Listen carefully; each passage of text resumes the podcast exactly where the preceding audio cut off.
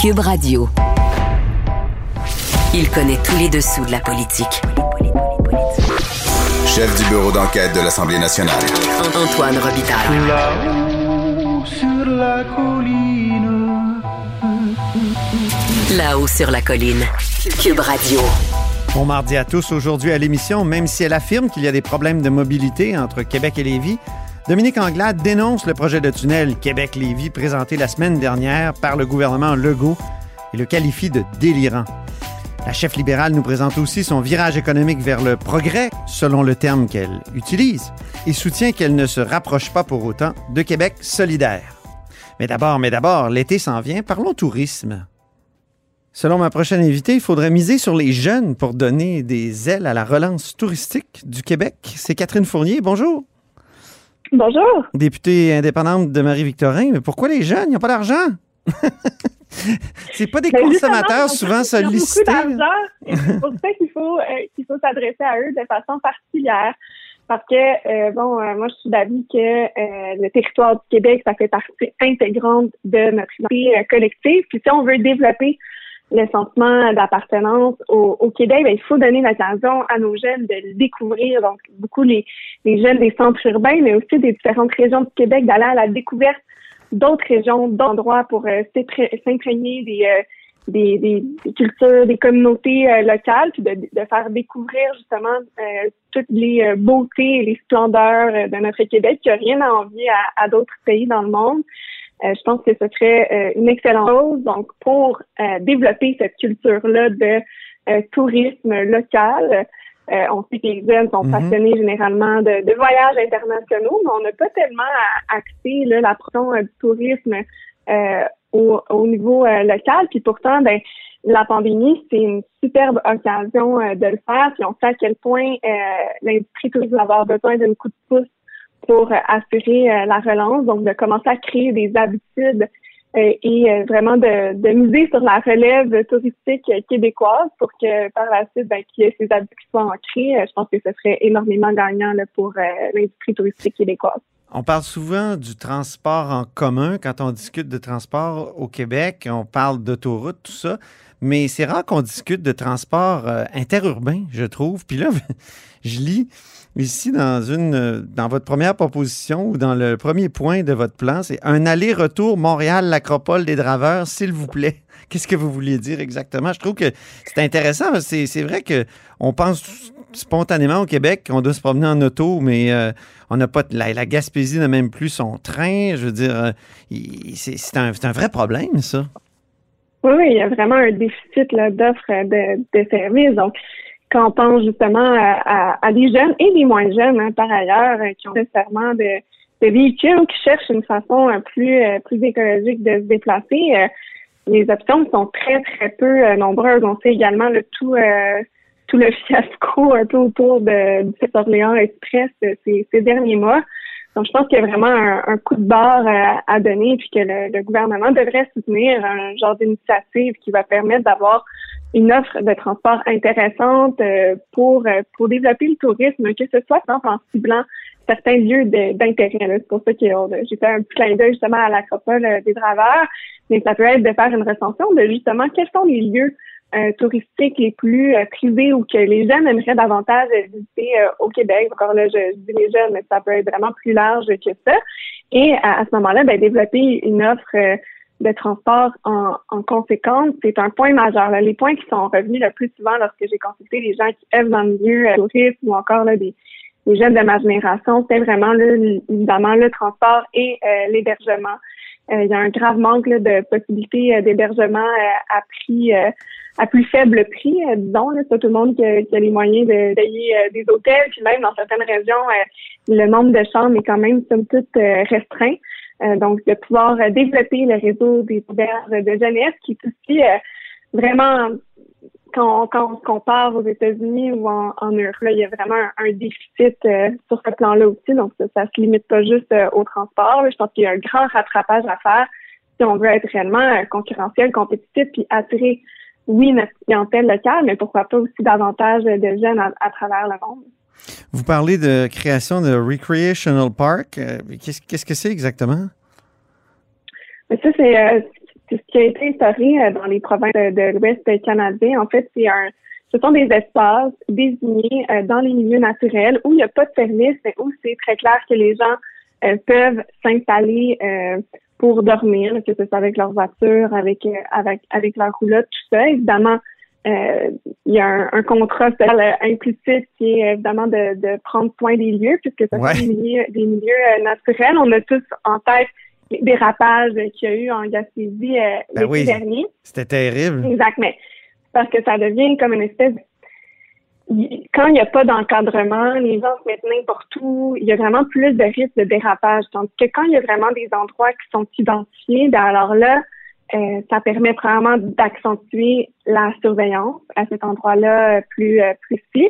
Mais également, bon, les, les gens, ça leur donne une, référence, puis ça permet justement, ça, ça donne une offre complémentaire pour celles et ceux qui veulent pas nécessairement justement aller dans un dans un hôtel, dans une auberge, etc. Vous dites qu'il y a un manque dans la relève. il faut rajeunir l'image du tourisme. L'image est, vieille et boboche ou quoi du, du, tourisme? Qu'est-ce qui se passe? Je ne savais pas ça. ça m'a un peu étonné. On, constate en fait des, des baisses d'inscriptions importantes dans les programmes en tourisme. C'est sûr que la pandémie ne va pas euh, aider euh, au euh, phénomène. Mais donc, on concentre beaucoup nos efforts quand on parle de, de l'industrie touristique au Québec. Les, la publicité qui est faite, c'est beaucoup autour des domaines liés à l'hôtellerie. on sait à quel point justement la cuisine a fait l'objet de toutes sortes d'émissions euh, populaires ces dernières années. Puis il y a eu une hausse là, en flèche des inscriptions au programme de cuisine dans les écoles du Québec. Euh, ah oui, les, les, chefs ont eu un, effet? Ah oui, oui, oui, c'est très, très clair. Il y a une très grande compétition. C'est très, très difficile d'être admis, en fait, dans les programmes de cuisine dans les différentes écoles professionnelles au Québec. Et donc, l'objectif avec cette proposition-là, c'est de dire, est-ce qu'on pourrait pas faire quelque chose de, de similaire, de, de oui, ah l'hôtellerie, euh, c'est bien, mais il y a d'autres domaines aussi euh, dans le tourisme, c'est multisectoriel. Donc, on ne pas mettre la lumière aussi sur d'autres professions, puis euh, pourquoi pas à inciter à avoir des, des web-séries ou des émissions qui vont suivre des jeunes entrepreneurs du milieu touristique pour montrer toute la diversité qui peut se trouver, puis inciter davantage de jeunes à choisir le tourisme. OK. ça serait quoi, par exemple? Une émission sur euh, ben, l'auberge, euh, je ne sais pas comment traduire le, concept des chefs en auberge, mais les aubergistes. Ah, les aubergistes, ça serait bon. Ben écoute, peut-être. Il y a aussi euh, tout le de, de jeunes entrepreneurs, des il y en a qui sont plus connus que d'autres.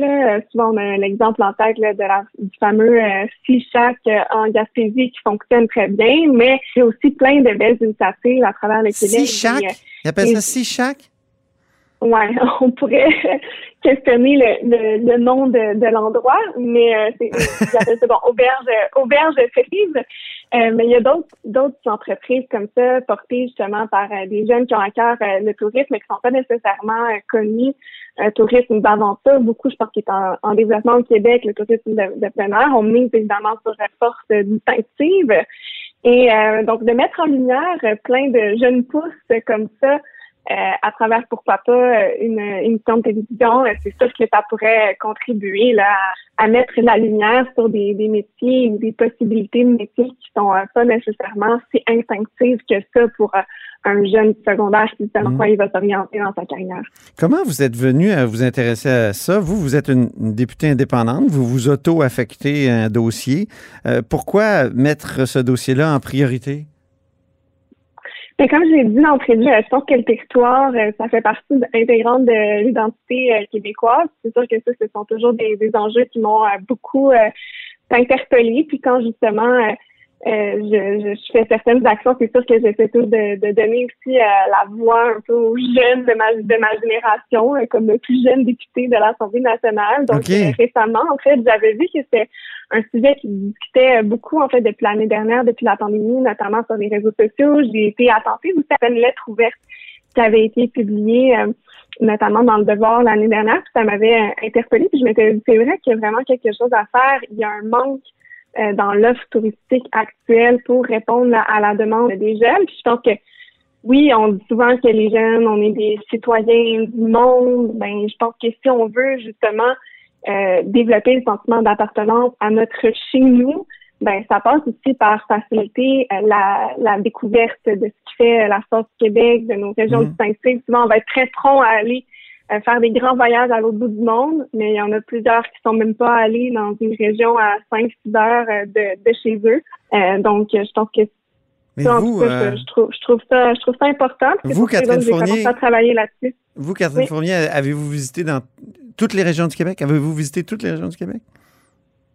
par force des choses, par mon euh, travail politique, euh, dans le sens où j'ai fait, il, y a, quelques années, j'avais fait une grande tournée là, euh, des cégeps des universités à travers le Québec. Ça m'avait permis en fait de découvrir peut-être la dernière région dans laquelle j'étais allée, le nord du Québec. Alors, j'étais rendue au centre d'études collégiales de Chibougamau. Alors maintenant, je peux dire que je suis allée euh, dans toutes euh, les régions du Québec, mais franchement, c'est vraiment la, politique en fait qui m'a amené à, à les différentes régions parce qu'avant d'avoir avant d'avoir 22, 23 ans, Ouais. j'étais jamais allée en Gaspésie, j'étais jamais allée en Abitibi.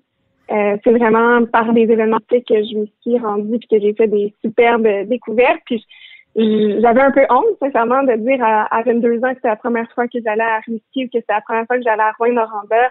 Euh, franchement, je pense que justement, ça, ça dénote que je, je suis loin d'être d'être la seule. Je connais tellement d'amis qui sont à la fin vingtaine, qui sont allés en Gaspésie pour la première fois de leur vie l'année dernière. Euh, puis je pense Pourquoi ça- réalisé, selon vous, les, les jeunes ne sont pas intéressés par notre pays? Je dis Ben, pays au sens de Québec, là, mais. Oui, oui, bien sûr, je suis bien d'accord avec ça. mais euh, c'est même pas politique Mais- là, dans mon cas, c'est le mot. non, non, je sais, je sais, mais c'est, euh, je pense que juste pas instinctif.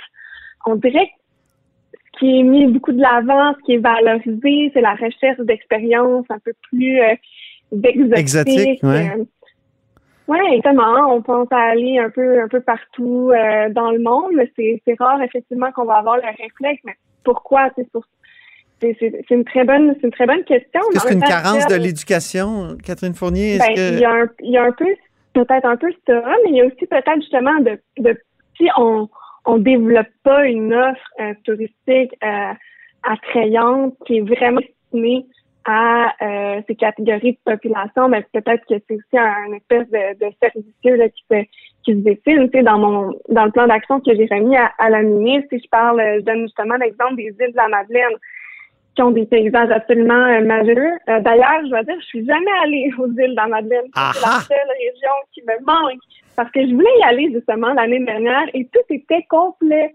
Bon, Et euh, l'exemple que j'utilise, c'est euh, le fait qu'il n'y a pas d'auberge. il y a juste une auberge de jeunesse, en fait, dans toutes les villes de la Madeleine. Donc, quelqu'un qui a un budget plus restreint, un étudiant ou un jeune professionnel, euh, ben, il n'y a presque aucune possibilité pour lui. Puis après ça, ben, on parle même pas là, du, là, les billets d'avion à un prix absolument, absolument fou là, pour se rendre aux îles de la Madeleine. Autrement, faut passer par la voie terrestre, ça peut prendre plusieurs jours. Euh, Quelqu'un qui a juste une semaine euh, de congé dans l'été, euh, c'est pas nécessairement facile. Donc, pour ça, je pense que c'est un ensemble de facteurs qui fait en sorte qu'au final, c'est souvent moins cher d'aller euh, une semaine à l'étranger que de passer une semaine au Québec. Puis ça, c'est sûr que ça va venir jouer directement sur euh, la voie des jeunes. ah oui, ben oui.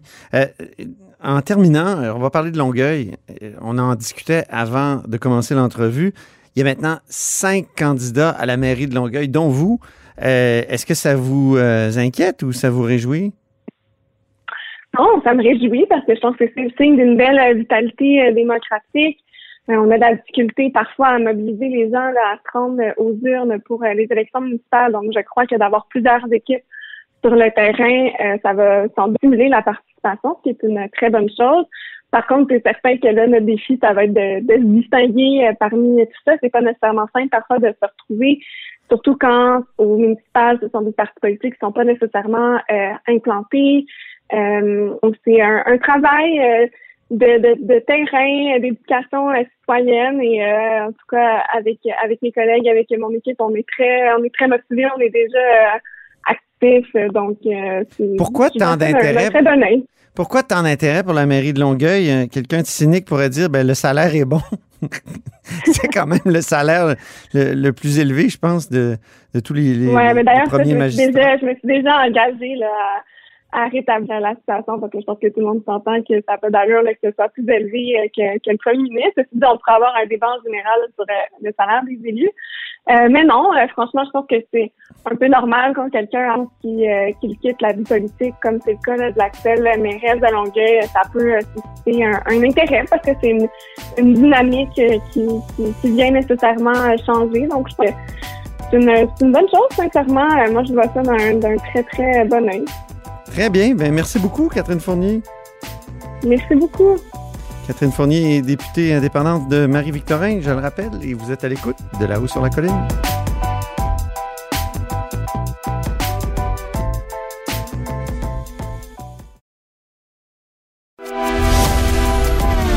Grand philosophe, poète dans l'âme, la politique pour lui est comme un grand roman d'amour. Vous écoutez Antoine Robitaille, là-haut sur la colline. Vendredi, la chef libérale Dominique Anglade présentait sa volonté d'opérer un virage vers le progrès en économie. Elle est au bout du fil. Bonjour. Bonjour. Qu'est-ce que ça veut dire exactement? Est-ce que c'est un virage à gauche? On a l'impression, en tout cas, euh, quand on regarde euh, un peu les éléments de, votre plan, euh, redistribuer les profits, embauche des personnes handicapées, fournisseurs locaux, technologies propres, critères environnementaux. Euh, donc, euh, est-ce que vous vous rapprochez de Québec solidaire comme François Legault arrête pas de vous le reprocher? Ben non, je pense pas du tout. On n'est pas du tout dans ce schéma-là. En fait, ce qu'on dit, c'est que traditionnellement, dans les 40, euh, ben, 40 dernières années, on a toujours dit on, fait de la création de richesse puis on la redistribue. Donc, les entreprises créent de, la richesse, maximisent leur profit, l'État les taxes, puis l'État redistribue sous toutes sortes, de programmes différents. Nous, ce qu'on dit, c'est qu'à partir du moment où maintenant il y a création de richesse par une entreprise, il doit aussi y avoir une redistribution. Puis la redistribution se fait euh, avec des à, l'intérieur de l'entreprise en se disant ben voici le type de personnes que je vais embaucher, euh, m'assurer que je fais des ententes avec des partenaires qui sont locaux, euh, avoir une conscience environnementale, puis s'assurer qu'on utilise des technologies propres, qu'on encourage les fournisseurs et que ces mmh. critères-là doivent faire partie euh, de, de, de, cette redistribution-là. Québec solidaire, ce qu'il dit, c'est on va taxer davantage puis on va continuer à redistribuer. C'est le même modèle qui se reproduit, c'est juste qu'ils veulent taxer plus puis distribuer davantage. Ça n'a rien à voir avec ce qui est proposé, euh, ce qui est proposé euh, par, par le Parti libéral. et, et, et, ce que fait la CAC présentement, c'est poursuivre le modèle. Donc, ça sera à l'intérieur de l'entreprise, c'est ça? Que ça se passerait, la redistribution, ça serait, ça, ça transiterait plus par l'État? Non, non, bien sûr qu'il y en aurait par l'État. Mais le problème présentement de, ce que l'on voit, c'est que euh, c'est l'État qui dans le modèle traditionnel, c'est l'État qui redistribue de manière générale. Mm taxe puis il redistribue. C'est lui qui paie les, les, pots cassés. Même d'un point de vue environnemental, même d'un point de vue social, c'est l'État qui a cette responsabilité-là. Dans une vision moderne du 21e siècle, tout n'incombe pas à l'État. Et nous, ce qu'on veut promouvoir, en fait, c'est une économie qui soit humaine et qui fasse en sorte qu'on ait des entreprises qui aient un triple bilan. Un bilan où, évidemment, ils font des profits, mais également, ils s'occupent de, on s'occupe de notre monde et on s'occupe de notre planète. Donc, l'idée du triple bilan est essentielle dans la vision du 21e siècle, dans la vision dans laquelle moderne, dans laquelle on doit se projeter, parce que euh, ce n'est pas seulement la responsabilité de l'État, c'est la responsabilité de tout le monde. Puis mhm. l'État peut, euh, peut agir pour changer les règles du jeu, justement. Il y a cette idée d'utiliser de nouveaux indicateurs de progrès pour pallier les angles morts du PIB. Donc, on, ce serait quoi? Quel, quel, euh, quel indicateur? à part le PIB? Parce que le PIB, il sert beaucoup, on le voit dans le budget du Québec, quand le PIB augmente, mais ben, les revenus augmentent. On dirait que c'est, on dirait que c'est rivé ensemble, ces, ces, ces ben affaires-là. Comment, comment on ferait ça? Ben, le PIB, ça, mesure, euh, c'est une mesure qui est importante. Hein. Faut pas, faut pas penser que le PIB c'est pas une mesure qui est importante, mais elle ne, ça ne mesure pas le progrès. Ça ne mesure pas, par exemple, euh, les programmes en éducation. Euh, ça ne mesure pas les enjeux en matière de santé. Et il y a des index aujourd'hui, des index de progrès qui existent, euh, qui sont utilisés ailleurs, puis qu'on devrait mettre en place ici au Québec, parce que ça nous permettrait de mesurer. Bien sûr, il y a l'aspect PIB, mais il y a tous les autres éléments, euh, tous les autres éléments vos, préférences pour les, les, les, euh, les indicateurs alternatifs? Euh, indicateurs de progrès, ce qu'on appelle le, le, des indicateurs de progrès, Genuine Index. Il y, a, il y a différents indicateurs, mais qu'on devrait avoir ici au Québec, qu'on devrait développer ici au Québec. Ça va faire partie de propositions dans les prochaines semaines, les prochains mois. Euh, on va arriver avec un certain nombre de propositions qui vont rentrer justement dans cette dans cette vision euh, dans cette vision économique. Alors, on lançait la vision, mais à partir de maintenant, ce qu'on veut faire aussi, c'est arriver avec des propositions concrètes qui vont euh, qui vont s'ancrer dans cette vision-là. Qu'est-ce que ça nous en quoi ça aiderait? D'avoir ces, nouveaux indicateurs-là? Bien, ce que ça permet de faire, c'est, euh, c'est au lieu de regarder purement les choses sous un aspect comptable, euh, de chiffres, ça te permet de dire, euh, par exemple, est-ce que est-ce qu'en matière d'éducation, les questions de décrochage, par exemple, qui sont prises en considération, le nombre de personnes qui graduent, la pollution de ton air, la pollution de ton ton eau. donc tous ces indicateurs-là, c'est une série d'indicateurs qui font partie d'un index qui te permet de mesurer ton progrès au-delà de l'aspect au-delà de l'aspect économique. Peut-être que je peux donner un exemple, oui. si vous me permettez, Antoine, c'est que Ben oui. Le, le, le PIB, là, mettons qu'il y avait euh, dans un endroit où il y a des feux de forêt partout, il faut tout reconstruire. Ben, ton PIB, là, il va mesurer l'activité économique de la reconstruction, puis il va dire, ah, c'est formidable, le PIB, il va bien, etc. Mais toutes les forêts ont été détruites, il n'y a plus rien qui se passe, on veut juste rebâtir, etc. Mais il ne prend pas en considération d'autres éléments. C'est pour ça que c'est important de parler euh, de euh, d'environnement, d'enjeux sociaux, d'éléments de, santé aussi, la santé de ta population, ça aussi, ça doit être pris en considération. Le PIB prend pas ça en, cons- en considération la santé de ta population. Donc c'est pour ça qu'il faut élargir euh, le spectre de seulement regarder sous l'aspect comptable des choses. Mhm. Vous avez fait votre présentation en compagnie de Carlos Letao, qui est un homme associé à l'austérité de l'air couillard. Est-ce que ça votre, la crédibilité de ce plan-là pour changer la vision de l'économie? Mais il y a une question qui a été posée à Carlos, euh, qui lui- on lui a demandé est-ce que vous avez changé? Il dit honnêtement, j'ai dû. Il a, il a dit lui-même, il dit moi le boomer, là, j'ai dû changer. J'ai dû changer parce que je me rends compte que ça ne tient plus la route, la manière de penser, qu'on a des ressources qui sont infinies d'un point de vue environnemental, puis qu'on a des ressources, que, puis, qu'on ne prend pas en considération suffisamment les les, les, les failles de notre système euh, d'un point de vue social. Puis avec la crise de la COVID, s'il y a une chose que ça nous a démontré, c'est que on a des failles qui sont évidentes d'un point de vue social qu'on ne peut plus simplement ignorer. Il faut les intégrer dans une perspective de développement à long terme. Et les sociétés qui vont être capables de faire ce virage-là, c'est elles qui vont se démarquer à long terme. Quand on pense à l'histoire du Parti libéral, on pense à deux Bourassa. Bourassa, première euh, parti qui, lui, investissait dans l'économie, euh, assurance maladie, tout ça. Euh, Bourassa, deuxième manière, là, qui était associé à Paul Gobeil, l'État Provigo, le retrait de, de, de- du gouvernement de l'économie le plus possible, là, qui c'était dans l'ère Reagan, qui disait que l'État était plus le problème qu'une solution au problème. Euh, donc, vous, c'est un retour au- un peu au premier Bourassa? Ben, l'État doit jouer un rôle in- important, mais on n'est pas dans le, euh, on, on est dans le changement des règles du jeu. Ce que je veux dire par là, c'est qu'on n'est pas en train de dire il faut taxer davantage pour pouvoir créer plein de programmes, mais il faut, euh, il faut taxer mieux. Euh, il faut euh, encourager des entreprises qui, elles, euh, ont des triples bilans, qui, elles, sont conscients des enjeux, des enjeux sociaux. Par exemple, quand on investit dans une entreprise, l'État, l'État investit des milliards de dollars par année, 86 milliards de dollars de contrats par année. L'État subventionne des entreprises. Est-ce que le seul critère qu'on devrait avoir, c'est ah, est-ce qu'ils ont créé des jobs? Ben non, ça peut pas être ça le critère. De toute façon, on est en pénurie de main d'œuvre. Le critère, ça devrait être quels sont les fournisseurs que vous avez? En avez-vous des locaux? Est-ce que vous encouragez la réduction de, de, de l'emballage avec vos fournisseurs? Quel type de personnes est-ce que vous embauchez? Est-ce que vous embauchez les personnes handicapées puis qui sont issues de milieux différents? Comment est-ce que vous assurez d'être inclusif dans vos approches? Tous ces critères-là doivent maintenant faire partie de ce que l'État encourage. Donc, Mhm. en changeant les règles du jeu, tu tu encourages ce type d'entreprise-là à se développer à l'intérieur de à l'intérieur du Québec.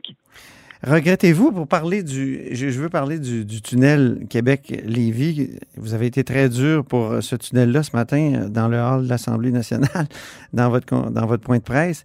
Regrettez-vous d'avoir fait partie d'une équipe qui a appuyé cette idée-là en 2018? Ben, non, dans la mesure où euh, l'objectif c'était de dire où sont les données.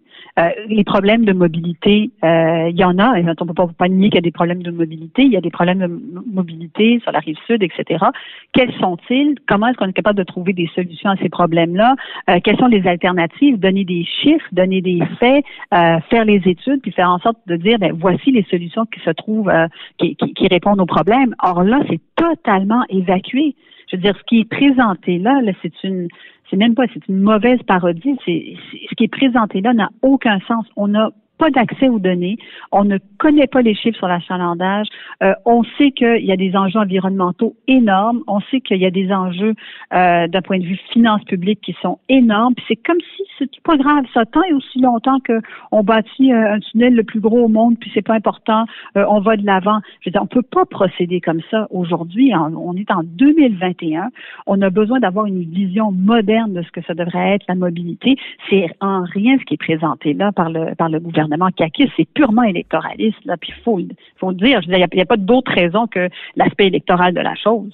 Vous, euh, qu'est-ce que vous construiriez à la place? Euh, un, Je peux pas. Un, pourquoi pas un métro Québec-Lévis? Ce serait simple. ça serait comme la ligne jaune. Ça serait un tunnel beaucoup moins long, probablement plus petit, donc moins, euh, moins cher.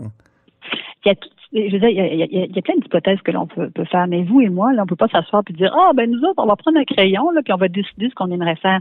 C'est pour ça que tu as un bureau, puis tu dis au bureau, OK, quels sont les enjeux que l'on a? A, B, C, D, on a un problème d'étalement, on a un problème de congestion, on a un problème. Bon, alors, où sont les enjeux? Puis voici les solutions qui pourraient répondre, puis voici les montants pour chacune de ces solutions-là. Puis pouvoir parler à cette personne-là puis comprendre euh, les, mhm. différents enjeux. Mais on n'a pas ça. Alors, euh, l'objectif d'avoir mis le bureau en place est complètement évacué pour euh, des raisons strictement électoralistes. Puis quand le premier ministre il dit ben, je prends une gageure, ben, il prend une gageure avec notre avenir collectif. Là. Il prend pas ben une gageure avec son. C'est, toutes nous autres là, qui sont qui, qui sont touchés par ça. Là. Très bien. Ben merci beaucoup, Dominique Anglade, pour cet entretien. Bien, merci beaucoup. Dominique Anglade est chef du Parti libéral du Québec. Et c'est tout pour La Hausse sur la Colline en ce lundi. Merci beaucoup d'avoir été des nôtres. N'hésitez surtout pas à diffuser vos segments préférés sur vos réseaux. Et je vous dis à demain.